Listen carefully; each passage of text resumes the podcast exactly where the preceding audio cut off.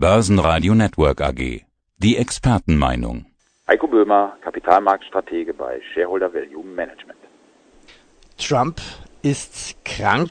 Naja, also eigentlich wollte ich ja mit der Frage starten, haben wir bald ein Ende der Tech-Rallye an diesen Tech-Börsen? Ja, aber jetzt haben wir die Meldung, dass Trump an Corona erkrankt ist. Die erste Reaktion der Börsen, Dow Jones fällt 400 Punkte. Wie kann das die Börsen beeinflussen? Warum fallen die Börsen jetzt? Ja, wir haben in den vergangenen Wochen schon ein, zwei Aspekte gehabt, die an den Börsen eine große Rolle gespielt haben. Das war zum einen der Brexit und zum anderen auch die US-Wahl. Wenn jetzt natürlich Donald Trump äh, an Corona erkrankt, hat das natürlich auch Auswirkungen auf die Börsen. Äh, die Verunsicherung nimmt zu und das ist ja genau das, was Investoren nicht möchten. Was das jetzt konkret wirklich bedeutet, das können wir zum jetzigen Zeitpunkt ja eigentlich noch gar nicht genau abschätzen. Das wird auf jeden Fall spannend bis zum 3. November, bis dann die US-Wahl tatsächlich stattfindet. Ja, wird das denn die Wahl beeinflussen? Kann man wahrscheinlich noch schwer sagen, aber auf jeden Fall den Wahlkampf, oder? Den Wahlkampf wird das auf jeden Fall beeinflussen. Die nächsten Tage beziehungsweise die nächsten zwei Wochen sehr wahrscheinlich wird äh, Donald Trump keine Wahlkampftermine machen können. Und in dem Augenblick, wenn er keinen Wahlkampf mehr machen kann, heißt das natürlich auch, dass er eigentlich komplett auf Twitter angewiesen ist, als Kanal nach außen zu gehen. Und das ist wichtig für ihn, aber ob das dann wirklich ausreicht, muss man sehen. Und auch, wie die Demokraten das beispielsweise in Anführungsstrichen ausnutzen wollen, dass er jetzt eben erkrankt ist. Ja, kommen wir zurück zu meiner eigentlichen Frage. Haben wir bald ein Rallye-Ende an den Tech-Börsen? Das sieht aktuell tatsächlich danach aus, denn die sind ja wirklich seit dem äh, Absturz im März durch die Corona-Krise, durch Anfang. Ja, danach haben die sich ja wirklich extrem stark entwickelt. Also die Monate danach lief ja besonders gut an der Nasdaq und die großen Aktien in dem Segment haben massiv Investorengelder angezogen. Auch einfach, weil vielleicht viele nicht wussten, was sie machen sollen und haben das gekauft, was gelaufen ist. Das muss man natürlich auch mal sehen. Und die Übertreibung hatten wir sicherlich auch an einem Punkt, denn ähm, vor wenigen Wochen waren die großen Fünf-Tech-Werte aus den USA mehr wert als alle europäischen Aktien. Und wenn man so etwas sieht, dann ist es auf jeden Fall eine Überbewertung, die wir hier wahrgenommen haben und die sich auch sehr, sehr schnell entwickelt hat. Man muss sich das vorstellen, dass Apple als Unternehmenswert auf mehr als zwei Billionen US-Dollar angestiegen ist an der Börse. Und äh, dass das nicht nachhaltig war, haben wir gesehen, weil es jetzt erstmal eine Korrektur gegeben hat. Und jetzt haben wir wirklich eine leichte Beruhigung in diesem Bereich gesehen mit stärkeren Schwankungen. Corona. Wie hat denn Corona Ihre Vorarbeit eigentlich geprägt? Worauf setzen Sie jetzt? Ja, wir haben in den vergangenen Monaten schon einiges getan. Wir haben ja den Ansatz bei uns in den Mandaten, dass wir das klassische Value oder dass wir das Value Investing vorantreiben. Und da verbindet man natürlich oft Titel damit, die niedrig bewertet sind, eine hohe Sicherheitsmarge bieten und dann eben die Aussicht haben auf gute Kursgewinne, indem sie wieder dann auf den inneren Wert des Unternehmens ansteigen. Und genau diese Performance wollen wir dann mitnehmen. Aber genau dieses Segment hat eigentlich in den letzten Monaten nicht so gut performt, sondern viel stärker performt haben eigentlich Unternehmen, die einen besonders starken Burggraben haben, die sich wirklich absetzen können von der Konkurrenz, weil sie ein Geschäftsmodell haben, was ihnen eben große Vorteile bringt. Genau darauf haben wir uns auch konzentriert und haben in den vergangenen Monaten mehr Unternehmen reingenommen, die diese Burggraben wirklich haben und den auch lange verteidigen können. Dazu gehören zum Beispiel die großen US-Titel, die wir dann auch drin hatten im Portfolio und auch immer noch drin haben. So, da hat es auf jeden Fall Verschiebungen gegeben. Die klassischen Value-Titel haben wir weniger im Portfolio, dass es da wirklich Verschiebungen auch gegeben hat. Da will ich jetzt gerne nochmal nachfragen. Also bei Ihnen bei Shareholder Value gilt ja der Satz It's all about value. So ein bisschen erklärt haben Sie schon diese Verschiebungen. Was sind denn jetzt Value-Titel? Muss denn dieser Begriff vielleicht sogar neu definiert werden im Corona-Jahr 2020? Im Sommer war es ja so, was nützt einem ein Value-Wert, wenn der nicht mehr läuft, wenn die ganze Börse einfach auf Tech-Werte verrückt ist? Ja, aber dann, das ist sicherlich ein Aspekt, der in den vergangenen Monaten eine Rolle gespielt hat.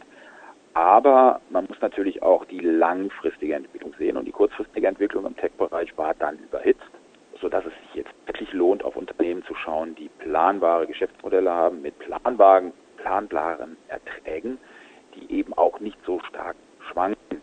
Und da haben wir sicherlich, also bei uns ist so dieser Grundbegriff, ist die Suche nach dem Beautiful Business. Wir suchen wirklich Unternehmen, die ein herausragendes wir sind da an einigen Stellen fündig geworden in den vergangenen Monaten. Und die Suche ist natürlich wirklich aufwendig, aber was man auch sagen muss, die Corona-Phase hat uns natürlich auch viele neue Chancen gegeben, weil Unternehmen mit sehr guten Geschäftsmodellen günstig zu haben waren. Machen wir doch mal ein Beispiel. Welchen Wert haben Sie denn zum Beispiel dazu genommen? Ein Beispiel ist AB InBev. Das ist tatsächlich ein Value Investment im Brauereibereich. Vielleicht AB InBev nicht so bekannt, aber es ist der größte Brauereikonzern der Welt. Über 500 Marken gehören dazu. Nur mal ein paar Beispiele. Budweiser, Stella Artois, Löwenbräu oder Becks gehören dazu.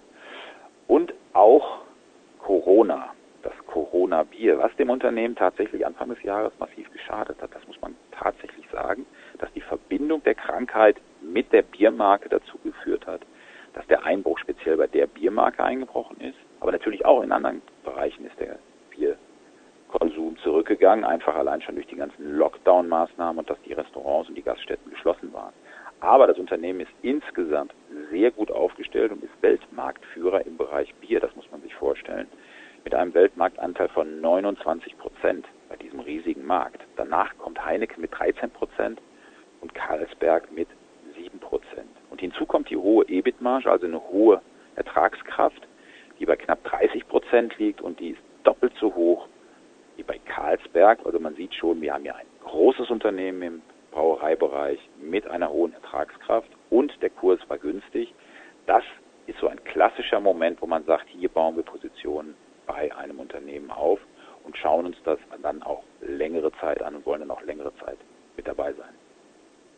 Das heißt, Sie setzen wirklich darauf, längere Zeit ab dem Zeitpunkt, wenn man sagen kann, Corona ist over. Ja, weil das auf jeden Fall ein Wert ist. Wir müssen uns nur selbst fragen. Wir werden ja nicht aufhören, Bier zu trinken oder weniger Bier trinken. Das Ausgehen wird wieder zurückkommen. Also wir müssen ja auch an eine Zeit denken nach Corona. Das heißt, die Normalität wird ja wieder einkehren bei uns. Wann sie einkehren wird, wir wissen es nicht. Aber sie wird wieder einkehren und daher ist das genau der Zeitpunkt, jetzt zu sagen, bei so einem Unternehmen sich jetzt zu positionieren, um wirklich lange mit dabei zu sein. Besprechen wir die andere Seite. Wann nehmen Sie mal eine Aktie aus einem Fonds heraus? Da gibt es ja oftmals zwei klassische Argumente. Einmal, naja, Gewinn, Ernte nach Hause fahren oder weil sie nicht performen. Und jetzt kommt natürlich Corona noch dazu. Man könnte ja auch sagen, weil sie die Aktie, weil sie den langsamen Corona-Tod sterben. Also Beispiel zum Beispiel äh, Disney, vorher kerngesund, jetzt krank, Vergnügungsparks müssen geschlossen werden, Kreuzfahrten wurden abgesagt. Jetzt entlässt der Konzern plötzlich 28.000 Beschäftigte, aber so über den Sommer hinweg war das so, so ein leichter, schleichender Tod in der Hoffnung, da könnten doch noch vielleicht genügend Besucher in den Parks kommen. Ja, also erstmal bezogen auf Disney, da sieht es so aus tatsächlich, dass das Unternehmen ja wirklich zur Unterhaltungsbranche gehört und das ist natürlich ein Bereich, der wirklich in den vergangenen Monaten massiv gelitten hat und vor allen Dingen, wo auch die positive Wende überhaupt noch nicht erkennbar ist. Denn die Dienstleistungen werden wieder angeboten, jedenfalls in dem speziellen Segment. Also die Vergnügungsparks von Disney sind wieder offen, aber das, die Nachfrage ist halt nicht dementsprechend. Und so musste jetzt dieser große Stellenabbau durchgeführt werden. Und da gibt es natürlich viele Unternehmen in diesem Segment, die da noch vor unsicheren Zeiten stehen und auch, wo gar nicht abzuschätzen ist, welche Folgen Corona auch im Jahre 2021 noch haben wird. Und tatsächlich, auch jetzt wieder bezogen auf die Umgestaltung der Positionen in den Fonds, heißt das natürlich schon, dass man gewisse Geschäftsmodelle irgendwann auch auf, die, auf den Prüfstand stellt und sagt, Moment, hier hat sich massiv etwas verändert durch Corona, ist es noch jetzt dieses Geschäftsmodell, was uns die Überrendite bringt, die wir eigentlich immer suchen? Oder müssen wir uns hier von Positionen trennen? Das haben wir in den vergangenen Monaten auch gemacht, aber gar nicht so in dem großen Maße, sondern wirklich ähm, unser Fokus war darauf, entweder bestehende Positionen auszubauen oder wirklich einige neue noch mit hineinzunehmen. Da hatten wir auf jeden Fall die Freiheit, das zu tun und haben das eben auch umgesetzt und die Chancen genutzt. Also Disney haben Sie nicht im Depot. Ich meine, die Frage ist Nein. ja auch eigentlich einfach. Wenn das Depot gut ist, dann brauche ich ja nichts verkaufen. Wenn, ne, also dann, dann hat man eigentlich nur noch ähm, die Entscheidung, ähm, welche Aktie hat mehr Performance gebracht oder welche weniger? Ich habe noch eine Frage. Wir haben vorhin ja kurz mal telefoniert und sagen Sie auch, Bayer ist ein Corona-Verlierer. Warum ist das so? Ja, das kam in gewisser Weise etwas überraschend. Natürlich gab es schon mal erste Meldungen dazu, dass bei Bayer die Schätzungen für das laufende Geschäftsjahr runtergenommen wurden. Aber jetzt kam ja in dieser Woche nochmal die Meldung, dass eben auch für 2021 weniger Ertrag erwartet wird, besonders bezogen auf die Saatgutsparte. Und das ist insofern überraschend, weil ja hier bis zum Sommer im Endeffekt dass äh, ja, die, die Klagen im Bereich Monsanto immer noch ein großes Thema waren. Das war erstmal vom Tisch, sodass es eigentlich aussah, als würde es bei Bayer sehr gut rund laufen können. Aber jetzt sieht es eben so aus, dass das genau nicht der Fall ist und dass genau diese Sparte das Unternehmen weiter belastet. Und das ist auf jeden Fall ein Hinweis darauf, dass man bei der Bewertung von Geschäftsmodellen jetzt wirklich ganz neu schauen muss, welche Folgen Corona noch haben wird. Ähm, bei Bayer kam es jetzt tatsächlich ein bisschen überraschend, muss man schon sagen. Und das hat man eben jetzt auch am Aktienkurs gesehen.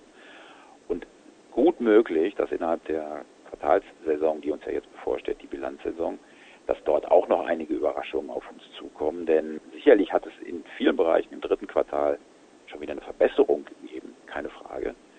Aber ob die schon wirklich nachhaltig ist, diese Verbesserung, das muss sich natürlich dann erst noch zeigen und auch, wie es sich äh, auf Sicht von 2021 bei den Unternehmen entwickelt. Herr Böhmer, vielen Dank. Herzlichen Dank. Börsenradio Network AG. Das Börsenradio für Broker.